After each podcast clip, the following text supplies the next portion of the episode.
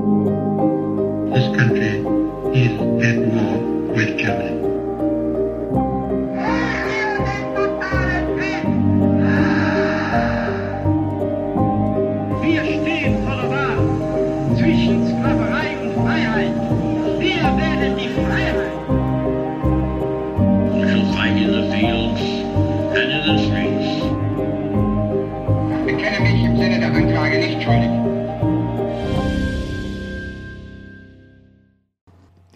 zusammen und damit herzlich willkommen zu einer neuen Folge Wunder, Wissen, Weltkrieg. Mein Name ist Raffaela Höfner. Hier geht es um den Tatort Zweiter Weltkrieg, ein Podcast gegen das Vergessen und für den Frieden. Am 8. November 1939 explodiert die Bombe, die Hitler töten soll, planmäßig um 21.20 Uhr im Bürgerbräu-Keller in München. Der Saal verwandelt sich innerhalb von Sekunden in ein Trümmerfeld. Die Bombe zerschmettert nicht nur die Säule hinter dem Rednerpult und ihre Umgebung, sondern lässt sogar die Decke einstürzen. Acht Menschen sterben, davon sieben NSDAP-Mitglieder und eine Kellnerin. 63 Personen werden verletzt, viele davon schwer. Aber Hitler selbst lebt. Zusammen mit den Vertretern von Partei und Regierung hat er seine Rede bereits um 21.07 Uhr beendet und daraufhin den Saal vorzeitig verlassen. Zeitgleich an der Schweizer Grenze. Zwei Zollbeamte nehmen einen Mann fest, der versucht, über die Grenze zu gelangen. Sein Name Georg Elser. Als die Meldung vom Attentat Konstanz erreicht, erregen einzelne Gegenstände in Elsers Taschen Verdacht. Die Gestapo bringt ihn nach München. Dort wird Elser in der Staatspolizeileitstelle München verhört und auch gefoltert. Der gelernte Schreiner ist sich im September 1938 sicher, dass ein Weltkrieg, angezettelt durch die Nationalsozialisten, unvermeidbar ist. Deshalb beschließt Elsa, die führenden Personen Hitler, Goebbels und Göring umzubringen, um das deutsche Volk und die ganze Welt zu retten. Mit dem deutschen Überfall auf Polen am 1. September 1939 beginnt der Zweite Weltkrieg und Georg Elsa sieht sich in seinem Vorhaben nur noch bestärkt. Doch wer war dieser Mann, der aus einfachen Verhältnissen kam, der aber die Gefahr, die von Hitler ausging, deutlich früher erkannte als die meisten anderen, der bereit war zu handeln, als die anderen mitliefen oder schwiegen. Heute erfolgt hier ein Porträt über Georg Elser.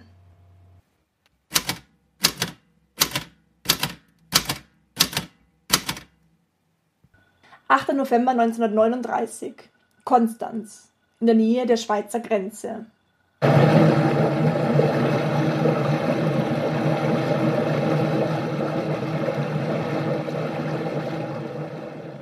Meine Knie zittern, als ich aus dem Dampfer steige, der mich von Friedrichshafen aus hierher gebracht hat. Ich ziehe meine Taschenuhr heraus und werfe einen Blick auf die Zeiger. 20.40 Uhr. Und ich stehe bereits hier am Hafen in Konstanz. Bleib ruhig, ermahne ich mich selbst. In wenigen Minuten ist alles vorbei. Der Führer wird tot sein und ich sicher in der Schweiz. Die Sehnsucht nistet in meiner Brust, als ich durch die bekannten Straßen laufe. Ab 1925 habe ich hier unter anderem als Schreiner gearbeitet.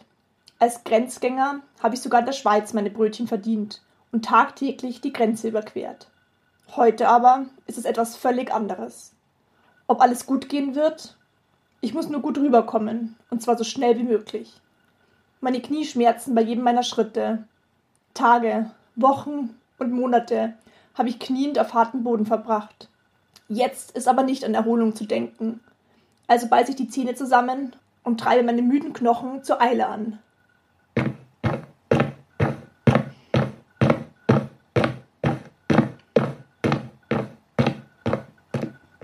Ich biege in die Rosengartenstraße ein, dann vorbei an der Dreifaltigkeitskirche zum Bodernplatz. Es geht weiter durch die Hütelinstraße, Kreuzlinger Straße. Hindernisse gibt es hier noch keine. Noch nicht. Beim Eingang von der Schwedenschanze aus in den Wasserberggarten durchquere ich ein kleines Gartentor. Die Tür quietscht erschrocken auf, als ich sie bewege. Gleich habe ich es geschafft. Mein Atem geht im Takt meiner Schritte. Ich strecke die Hand aus.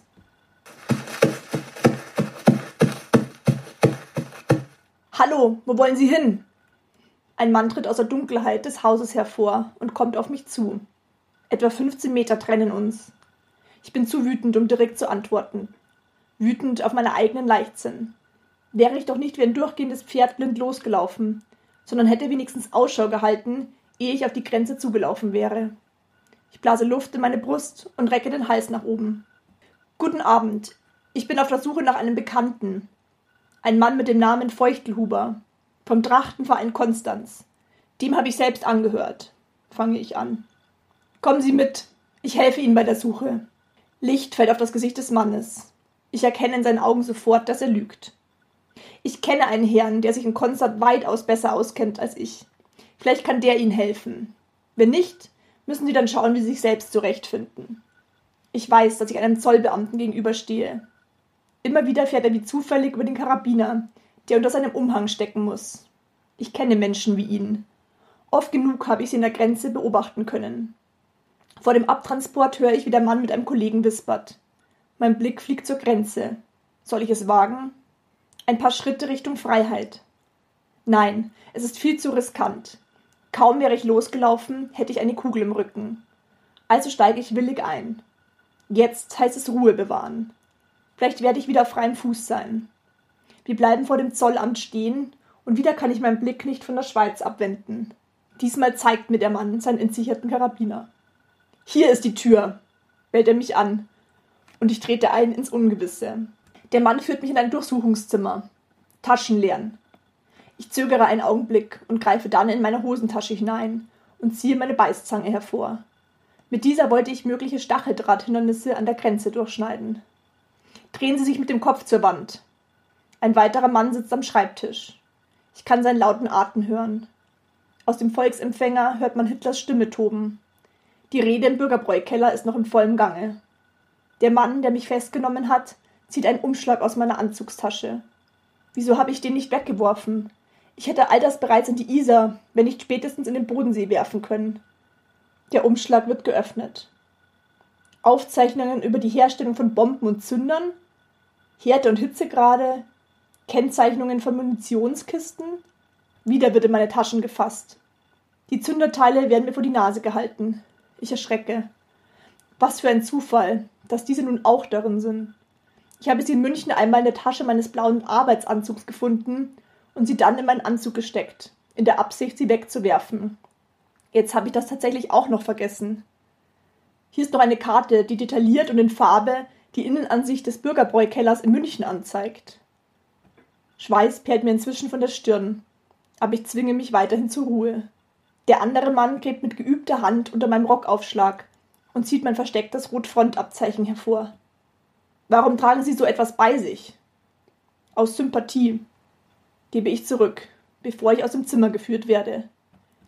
Grenzkarte war abgelaufen, zahlreiche auffällige Gegenstände entdeckt, informiert der Mann die Grenzbeamten. Diese fassen mich an den Schultern und nehmen mich mit. Mein Blick fällt beim Vorbeigehen auf die Uhr. Bald wird Hitlers Stimme verstummen. Für immer.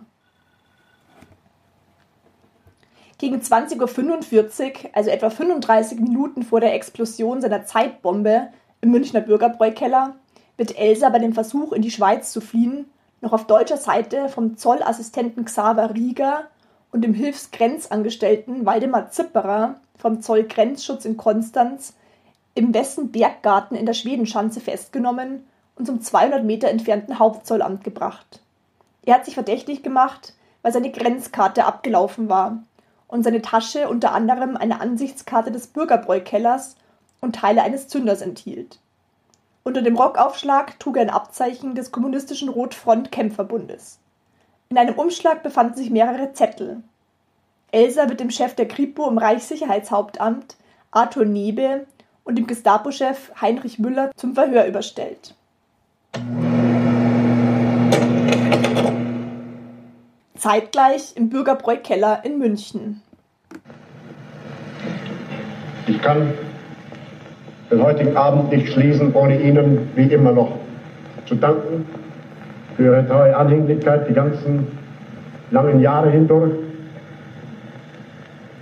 und ohne Ihnen zu versprechen, dass wir auch in der Zukunft die alten Ideale hochhalten wollen, dass wir für sie eintreten wollen und dass wir nicht scheuen werden, den Einsatz und notwendig auch des eigenen Lebens, um das Programm unserer Bewegung zu verwirklichen. Das Programm, das nichts anderes besagt, als unserem Volk Leben und Dasein auf dieser Welt sicherzustellen. Das war der erste Einleitungssatz unseres nationalsozialistischen Glaubensbekenntnisses und das wird der letzte Satz sein, der über jedem einzelnen Nationalsozialisten geschrieben steht. Dann, wenn er am Ende seiner Pflichterfüllung von dieser Welt scheitert. Parteigenossen, unsere nationalsozialistische Bewegung, unser deutsches Volk und über allem jetzt unsere siegreiche Wehrmacht. Sieg heil! Sieg heil! Sieg heil!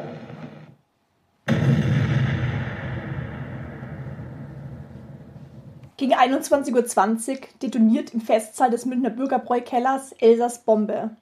Sie bringt sogar die Decke zum Einsturz. Acht Menschen werden getötet, 63 verletzt. Hitler aber überlebt. Ort und Termin hatten große symbolische Bedeutung. Hier im Münchner Traditionsbraukeller, an dessen Stelle heute das Kulturzentrum Gasteig steht, hatte Hitler zum ersten Mal nach der Macht gegriffen. Am 8. November war er mit Anhängern in eine politische Veranstaltung, veranstaltet von der konservativen Bayerischen Volkspartei, eingedrungen und hatte mit einer Pistole theatralisch an die Decke geschossen. Alles, was danach folgte, ist Geschichte. Beim gescheiterten Hitlerputsch kamen beim Schusswechsel am Odeonsplatz 16 treue Hitler-Anhänger ums Leben. Am Abend des 8. Novembers trafen sich stets die alten Kämpfer, um an diesen Tag zu erinnern. So auch am 8. November 1939. Doch dieses Jahr ist alles anders als in den Vorjahren. Am 1. September hatte mit dem Überfall auf Polen der Krieg begonnen, auf den Hitler zielstrebig hingearbeitet hatte. Die üblichen Rituale des Abends waren deshalb verkürzt worden. Hitler musste nach der Veranstaltung direkt wieder abreisen. Zurück nach Berlin. Wegen möglichen schlechten Wetters konnte er am nächsten Morgen nicht fliegen. Also musste er zum Bahnhof gelangen. Der Zug im Münchner Hauptbahnhof war auf 21.32 Uhr festgesetzt. Deshalb verließ Hitler den Bürgerbräukeller bereits um 21.07 Uhr. 13 Minuten später detonierte Elsas Bombe. Planmäßig. Doch an diesem Tag zu spät. Bei einem Halt in Nürnberg erfährt Hitler, wie knapp er einem Anschlag entgangen ist. Goebbels, sein Propagandaminister, überbringt ihm diese Nachricht und hält diesen historischen Moment in seinem Tagebuch fest. Zitat In Nürnberg kommt eine Hiobsbotschaft. Ich muss dem Führer ein Telegramm überreichen, nachdem kurz nach unserem Verlassen des Bürgerbräus dort eine Explosion stattfand. Acht Tote und 60 Verletzte. Das ganze Gewölbe heruntergestürzt. Das ist ungeheuerlich. Der Führer hält die Nachricht zuerst für eine Mystifikation. Aber ich frage in Berlin nach, alles stimmt. Man hatte schon zweimal versucht, den Zug anzuhalten, aber ohne Erfolg. Der Umfang des Schadens ist riesengroß. Ein Attentat, zweifellos in London erdacht und wahrscheinlich von bayerischen Legitimisten durchgeführt. Der Führer diktiert ein Kommuniqué, das ich gleich schon in Nürnberg herausgebe. Wir überlegen ausgiebig wahrscheinliche Täterschaft, Folgen und eventuelle Maßnahmen. Wir halten das Volk vorläufig noch zurück, bis wir wenigstens wissen, aus welcher Richtung der Anschlag kommt. Der Führer und wir alle sind wie durch ein Wunder dem Tode entronnen. Wäre die Kundgebung wie alle Jahre vorher programmmäßig durchgeführt worden, dann lebten wir alle nicht mehr. Er steht doch unter dem Schutz des Allmächtigen. Er wird erst sterben, wenn seine Mission erfüllt ist.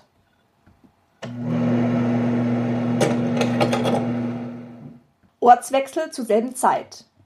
Elsa wird dem Chef der Kripo im Reichssicherheitshauptamt Arthur Nebe und dem Gestapo-Chef Heinrich Müller zum Verhör überstellt. Von ihnen erfährt er, dass sein Vorhaben gescheitert ist. Dass der Mann, den er töten wollte, den Bürgerbräukeller 13 Minuten vor der Explosion verlassen hat. Schnell sind sich die Ermittler sicher, dass es sich bei Elsa um den potenziellen Attentäter handeln könnte. Die Dokumente, die er bei seiner Festnahme bei sich trägt, belasten ihn schwer. Tagelang wird Elsa nun von Niebe und Müller verhört. Tagelang hält er ihren Fragen stand, bis er schließlich gesteht und die Geschichte seiner Tat schildert. Er wird gefoltert, weil Niebe und Müller ihm nicht glauben, dass er seine Tat einsam und allein beging. Zeitsprung in das Jahr 1903. Georg Elser wird als nicht-eheliches Kind von Maria Müller, Tochter eines Wagners und Landwirts, am 4. Januar 1903 geboren. Ein Jahr nach seiner Geburt heiratet seine Mutter den Holzhändler und Landwirt Ludwig Elser aus Königsbronn. Durch diese Eheschließung wird Georg Elser als Sohn von Ludwig Elser legitimiert. Ludwig Elser betreibt einen Holzhandelsbetrieb in Königsbronn bei Heidenheim in Württemberg, wo Georg mit seinen Geschwistern aufwächst. Insgesamt hat er fünf Geschwister. Friederike, Maria, Ludwig, Anna und den zehn Jahre jüngeren Leonhard. Seine Kindheit ist geprägt durch frühes Arbeiten am elterlichen Hofe und die Alkoholkrankheit seines Vaters. Die Liebe zu den älteren Schwestern und zum zehn Jahre jüngeren Bruder ist nicht sehr groß und nicht sehr tief. Weil Georg meist auf die Kleinen aufpassen muss, empfindet er dies eher als Plage und Last. Maria aber steht ihm am nächsten. Sie ist es auch, die ihm später seine Habseligkeiten bringt, ehe er in die Schweiz fliehen will. Georgs Verhältnis zu seinen Eltern entspricht den damaligen Konventionen und Bräuchen der Zeit. Zärtlichkeiten werden nicht ausgetauscht, eher Strafen vollzogen. Vom Vater wird Georg oft, von der Mutter gelegentlich verprügelt. Körperliche Züchtigungen waren bei Elsa selbstverständlich. Nach dem Besuch der Volksschule in Königsbronn von 1910 bis 1917 beginnt Elsa eine Lehre als Eisendreher in dem ehemaligen königlichen Hüttenwerken Königsbronn. 1919 bricht er diese aus gesundheitlichen Gründen wieder ab und beginnt eine Lehre als Schreiner. Nach Bestehen der Gesellenprüfung als Jahrgangsbester 1922 arbeitet er bis 1925 in verschiedenen Schreinereien in Königsbronn, Aalen und in Heidenheim als Bau- und Möbeltischler. Sein beruflicher Werdegang ist geprägt durch die Konjunkturschwankungen der deutschen Wirtschaft, zum Beispiel die Hyperinflation 1923 und die Weltwirtschaftskrise ab 1930 und die Machtergreifung der Nationalsozialisten. Erstes politisches Interesse Elsass zeigte seine Mitgliedschaft im Holzarbeiterverband. Er übernahm dort aber nie eine Führungsrolle. Wie Elsa im Berliner Verhörprotokoll erklärt, trat er 1928 oder 1929 in Konstanz dem Roten Frontkämpferbund bei, dem paramilitärischen Kampfverband der KPD. Er sei aber nur zahlendes Mitglied gewesen, habe keine Uniform besessen und keinerlei Funktionsposten innegehabt. Wie stark seine kommunistische Orientierung und sein Engagement innerhalb der KPD und ihrer Organisation tatsächlich war, lässt sich heute nicht widerspruchsfrei rekonstruieren. Sein Wunsch nach einem höheren Lohn und eine aufkommende Sehnsucht in die Ferne lassen ihn nie wirklich sesshaft werden. Für kurze Zeit findet Elsa eine Arbeit beim Propellerbau bei Dornier in Friedrichshafen. Nur in Konstanz lebt und arbeitet Elsa ab 1925 für eine längere Zeit und stellt hölzerne Uhrengehäuse für vorgefertigte Stand-, Kamin- und Tischuhren in der Uhrenfabrik Constantia, Metzner und Co. her. Im Jahr 1929 muss die betriebliche Arbeit aufgrund mehrerer Todesfälle in der Betriebsleitung immer wieder unterbrochen werden, bis schließlich die Arbeiten endgültig eingestellt und sämtliche Arbeiter entlassen werden. Bis 1932 bleibt Elsa am Bodensee und arbeitet dort in unterschiedlichen Schreinereien, wo er jedoch aufgrund von Schließungen und Mitarbeiterentlassungen immer nur für kurze Zeit bleiben kann. 1930 arbeitet er ein halbes Jahr lang auch als Grenzgänger von Konstanz mit dem Fahrrad aus in Bottighofen in der Schweiz in einer Schreinerei. Von 1930 bis 1932 stellt Elsa in Meersburg in der Kunkelgasse in der Nachfolgefirma der in Konkurs gegangenen Konstanzer Uhrenfabrik für den Uhrenfabrikanten Rothmund Holzgehäuse her.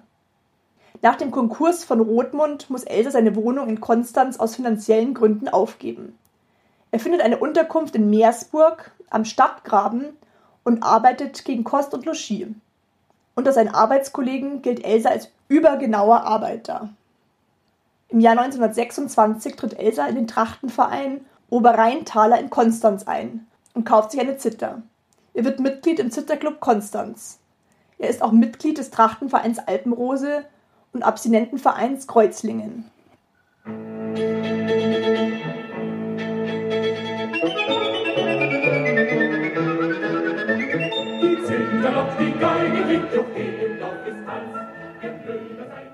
Elsa lernt die Konstanzner Kellnerin Mathilde Niedermann kennen und wird 1930 Vater eines nicht ehelichen Sohnes namens Manfred. Der spätere Ehemann von Niedermann adoptiert Elsas Sohn. Im August 1932 kehrt Elsa allein nach Königsbronn zurück, da der Vater immer mehr und mehr saufe und er einen Acker um den anderen verkaufe, um seine Schulden zu bezahlen. In Königsbronn ist Elsa in der Landwirtschaft tätig und fertigt in seiner eigenen Werkstatt Möbel für die umgebende Bevölkerung an. Von Dezember 36 bis März 39 arbeitet er bei der Heidenheimer Firma Waldenmeier, eine Armaturenfabrik. Zunächst als Hilfsarbeiter in einer Gussputzerei und ab dem Sommer 1937 in der Versandabteilung, wo er bis März 39 die Prüfung der Materialeingänge übernimmt. Ab November 1938 entwendet er über einen längeren Zeitraum 250 Pressstückchen Pulver, die er später zusätzlich zu dem Dynamit, das im April und Mai 1939 in einem Steinbruch stiehlt, für seine selbstgebaute Bombe verwendet. 1933 lernt Georg Elser die verheiratete Elsa Herlen, geborene Stefan, kennen. Er hat eine Liebesbeziehung mit ihr und möglicherweise ein oder zwei Kinder. Nach deren Geburt zieht Elsa 1936 von ihrem Ehemann weg ins Haus ihrer Eltern und lässt sich dann scheiden. Nach ihrer Erinnerung war von der Heirat mit Elsa die Rede, doch dann hätten sie sich auseinandergelebt und im Januar 1939 hätten sie sich zum letzten Mal getroffen. Tatsächlich distanzierte sich Elsa von Familie und Freunden, auch von Elsa Herlen, damit sie später nicht als Mitwisser verdächtigt würden. Am 5. August 1939 zieht Elsa nach München, um dort seinen Anschlag auf Hitler vorzubereiten. Er wohnt bis zum 31. August in der Blumenstraße 19 und zieht dann wegen niedrigerer Mietkosten ab dem 1. September in die Türkenstraße 94 um. Elsas Motive Elsa war früher ein Gegner des Nationalsozialismus. Er verweigerte nach 1933 den Hitlergruß.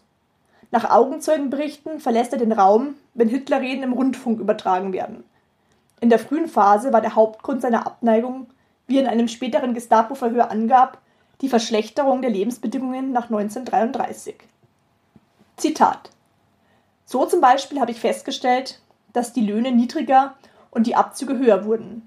Der Stundenlohn eines Schreiners hat im Jahr 1929 eine Reichsmark betragen. Heute wird nur noch ein Stundenlohn von 68 Pfennig bezahlt. Der Arbeiter kann zum Beispiel seinen Arbeitsplatz nicht mehr wechseln, wie er will. Er ist heute durch die Hitlerjugend nicht mehr Herr seiner Kinder. Und auch in religiöser Hinsicht kann er sich nicht mehr so frei betätigen. Etwa ab 1938 prägt ein anderes Motiv Elders Abneigung. Er erkennt die Kriegsvorbereitungen und das Nachgeben der Westmächte bezüglich territorialer Forderungen des Deutschen Reichs.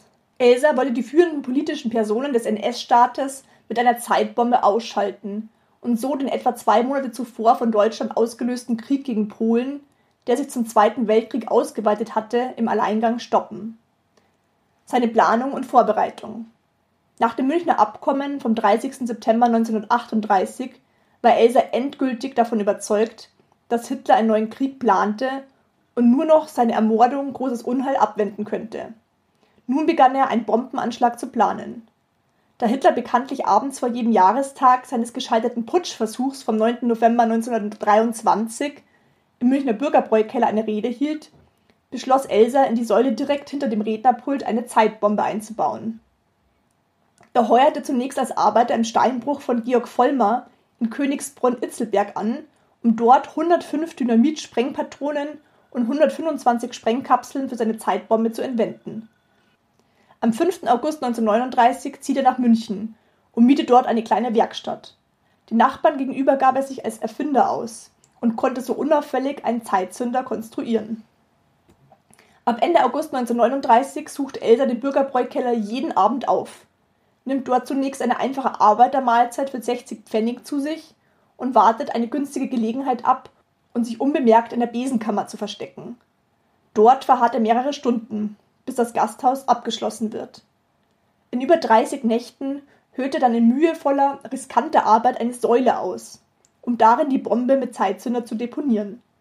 Die Öffnung verschließt Els mit einem Teilbrett der Säulenverkleidung, das er wie eine Tür anbringt, während er die Schnittstellen in der Säule mit den Leisten der Verkleidung verdeckt.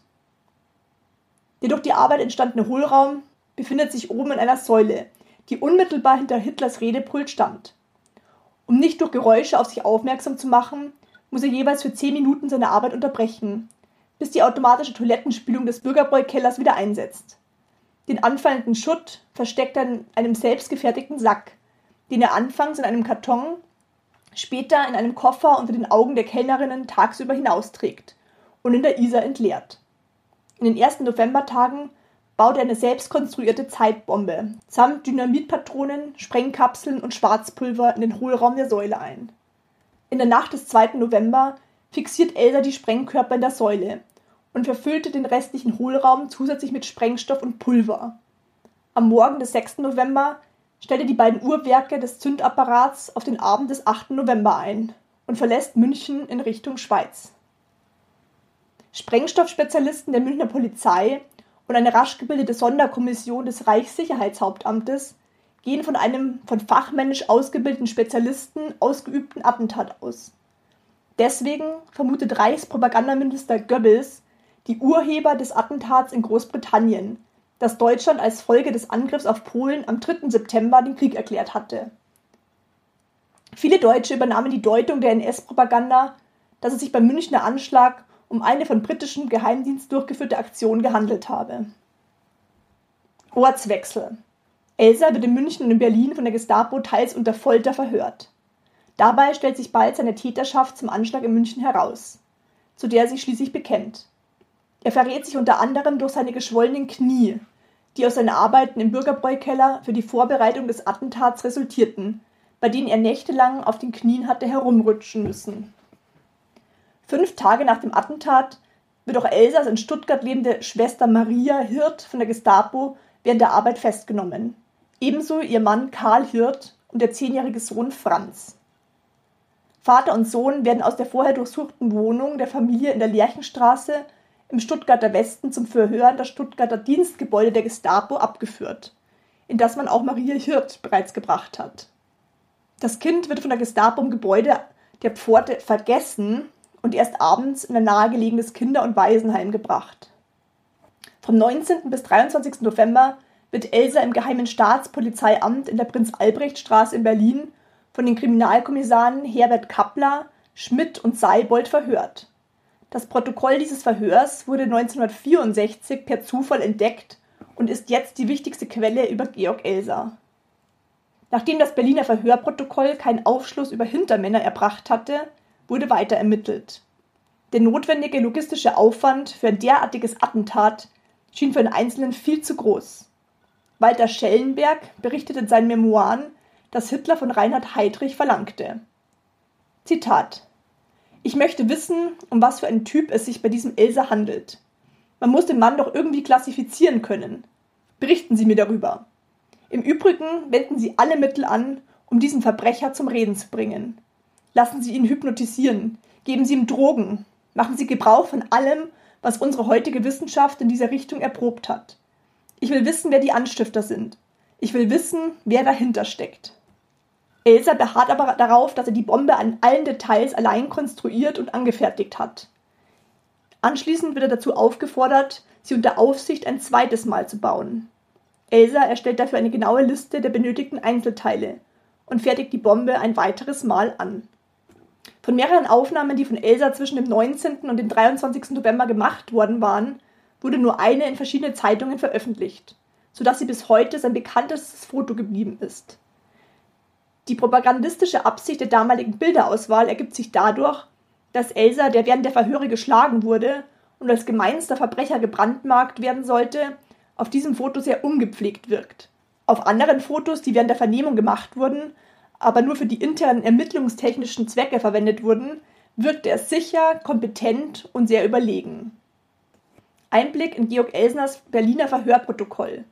Der dritte Tag der Vernehmung. Es ist Dienstag, der 21. November 1939. Zitat. Die von mir angestellten Betrachtungen zeigten das Ergebnis, dass die Verhältnisse in Deutschland nur durch die Beseitigung der augenblicklichen Führung geändert werden könnten. Unter der Führung verstand ich die Obersten, ich meine damit Hitler, Göring und Goebbels. Durch meine Überlegungen kam ich zu der Überzeugung, dass durch die Beseitigung dieser drei Männer andere Männer an die Regierung kommen, die in das Ausland keine untragbaren Forderungen stellen, die kein fremdes Land einbeziehen wollen und die für eine Besserung der sozialen Verhältnisse der Arbeiterschaft Sorge tragen würden. Den Nationalsozialismus wollte ich damals nicht beseitigen. Ich war davon überzeugt, dass der Nationalsozialismus die Macht in seinen Händen halte und dass er diese nicht wieder hergeben werde. Ich war lediglich der Meinung, durch die Beseitigung der genannten drei Männer eine Mäßigung in der politischen Zielsetzung eintreten wird. Was haben Sie gedacht, als Sie in der Nacht vom 7. auf den 8. November zum letzten Mal Ihr Werk in Augenschein genommen und die Türen verschlossen haben? Da kann ich mich nicht mehr daran erinnern. Wie hatten Sie sich damals die Auswirkungen des Anschlags vorgestellt? Das hatte ich mir schon vorher einige Male überlegt. Dachten Sie daran, dass eine Reihe von Personen getötet werden könnte? Ja. Wollten Sie das? Und wen wollten Sie treffen? Ja, ich wollte die Führung treffen. Blieb in Ihnen dieser Wille während der ganzen Ausführung bzw. Vorbereitung der Tat bestehen oder kamen Ihnen zwischendurch auch Zweifel über Ihre Handlungsweise? Das weiß ich nicht mehr, ob mir einmal Zweifel kamen oder nicht. Ich glaube aber, es kamen mir keine. Wie stellen Sie sich heute zu dem, was Sie getan haben, nachdem Sie, obwohl Ihr Plan fehlschlug, acht Menschen getötet haben? Ich würde das nie mehr tun. Das ist keine Antwort auf meine Frage. Der Zweck ist nicht erreicht. Der Racheakt. Als Vergeltungsmaßnahme für das Attentat im Bürgerbräukeller ließ der Kommandant des KZ Buchenwald, Karl Otto Koch, am 9. November dem Tag nach dem Attentat, 21 jüdische Häftlinge erschießen. Ausgesucht wurden die Opfer von dem Rapportführer Arnold Strippel. Elsa wurde ab 1941 als Sonderhäftling des Führers ohne Gerichtsverfahren im KZ Sachsenhausen, später im KZ Dachau unter dem Decknamen Ella gefangen gehalten. In Sachsenhausen war er im Zellenbau in Zelle 13 untergebracht, die eigens für ihn aus drei Zellen zusammengelegt worden war. Er wurde vergleichsweise gut behandelt, hatte eine eigene Werkbank und eine Zither. Es wird angenommen, dass er nach dem Endsieg in einem Schauprozess als Zeuge gegen die britische Regierung auftreten und abgeurteilt werden sollte. Am 5. April 1945 erschien SS-Obergruppenführer Ernst Kaltenbrunner, der Chef der Sicherheitspolizei und des SD, im Führerbunker und berichtete Hitler über die polizeiliche Sicherheitslage. Hitler ordnete dabei die Hinrichtung von Admiral Wilhelm Canaris und des besonderen Schutzhäftlings Georg Elser an. Der Chef der Gestapo, SS-Gruppenführer Heinrich Müller, ließ den Auftrag am selben Tag dem Kommandanten des KZ Dachau, Obersturmbannführer Eduard Weiter, in einem Schnellbrief übermitteln, der am 9. April dort eintraf. Zitat Folgende Weisung ist ergangen. Bei einem der nächsten Terrorangriffe auf München bzw. auf die Umgebung von Dachau ist angeblich Ella tödlich verunglückt. Ich bitte zu diesem Zweck Ella in absolut unauffälliger Weise nach Eintritt einer solchen Situation zu liquidieren. Ich bitte besorgt zu sein, dass darüber nur ganz wenige Personen, die ganz besonders zu verpflichten sind, Kenntnis erhalten. Die Vollzugsanzeige hierüber würde dann an mich lauten, am Punkt, Punkt, Punkt, anlässlich des Terrorangriffs auf Punkt, Punkt, Punkt, wurde unter anderem der Schutzhäftling Ella tödlich verletzt. Ungeachtet der Anweisung, mit der Tat bis zum nächsten alliierten Fliegerangriff zu warten, wurde Elsa noch am selben Tag nach über fünf Jahren Haft heimlich und ohne Gerichtsurteil ermordet. Der SS-Oberscharführer Theodor Bongartz vollstreckte den Tötungsbefehl gegen 23 Uhr am Hinrichtungsplatz beim Krematorium mit einem Genickschuss. Elsas Leiche wurde anschließend im Krematorium verbrannt. Dies geschah einen Monat vor der bedingungslosen Kapitulation der Wehrmacht und 20 Tage vor der Befreiung des Konzentrationslagers Dachau durch US-Truppen. Die Heimatgemeinde Königsbronn wird nach dem Attentat durch die Gestapo durchforscht. Elsas Eltern werden vier Monate lang inhaftiert. Der in Stuttgart lebende Neffe Franz Hirt kommt ins Waisenhaus. Über Elsa wird in seiner Familie 50 Jahre lang kein Wort gesprochen. Sein Schicksal bleibt für die Familie unbekannt. Ein Grab gibt es nicht. 1950 wird er offiziell für tot erklärt. Die Familie enthielt Entschädigungen. 1964 entdeckte der Historiker Lothar Gruchmann die vollständigen, aus 203 Seiten bestehenden Protokolle von den Verhören Elsers in Berlin vom 19. bis 23. November 1939. Das Berliner Verhörprotokoll ist die wichtigste historische Quelle zum Leben und zum Attentat von Georg Elser. Die darin enthaltenen Aussagen zeigen Elsa als Einzeltäter und decken sich mit Nachkriegsaussagen zahlreicher Zeitzeugen. Jahrzehntelang wurde Georg Elser danach totgeschwiegen. Erst seit den 80er Jahren ändert sich das. Heute ist er zusammen mit den Geschwistern Scholl der meistgeehrte Widerstandskämpfer gegen Hitler. Das ist einerseits natürlich berechtigt, denn Elsa war tatsächlich ein, wenngleich tragisch gescheiterter Tyrannenmörder. Der Versuch, dem Widerstandskämpfer Elsa gerecht zu werden, stößt auf zahlreiche Schwierigkeiten. Die erste. Außer dem 1939 entstandenen Protokoll des Gestapo-Verhörs gibt es von ihm keinerlei Schriftstücke, keine Aufzeichnungen, keine Tagebücher, Briefe oder Gedanken. Wir wissen nichts über seine Empfindungen, seine Ängste oder Glücksgefühle. Der wortkarge Elsa schrieb nicht. Ebenso können keine neuen Quellen entschlüsselt werden und keine Mitlebenden oder Zeitzeugen mehr befragt werden. Elsa zeigt jedoch, dass ein einzelner Mensch durch seine Entscheidungen etwas verändern hätte können. Heute kann man ihn als das bezeichnen, was er war. Ein mutiger Mann, ein Macher, ein Held, der den Tyrannenmord in Kauf genommen hätte, um zahlreiche Menschenleben zu retten. Ich habe nur ein größeres Blutvergießen verhindern wollen sagt Elsa unter anderem in den Verhören. Wenn auch du dir das Porträt bei Georg Elsa angehört hast, dann gehörst auch du zu den Zeitzeugen, die dazu beitragen, dass die Vergangenheit nicht in Vergessenheit gerät. Somit trägst auch du einen Teil der Flamme weiter, damit das Feuer nicht erlischt. Vielleicht hörst du die Folge sogar am 8. November an, an dem Tag, an dem Elsas Bombe explodiert ist und die Weltgeschichte hätte verändert werden können. Wenn du Themenwünsche oder Anregungen hast, dann schreib mir sehr gerne eine Nachricht. Gerne kannst du den Podcast auch Freunden und Bekannten weiterempfehlen. Ich freue mich, wenn du das nächste Mal auch wieder mit dabei bist, wenn es heißt Wunder, Wissen, Weltkrieg.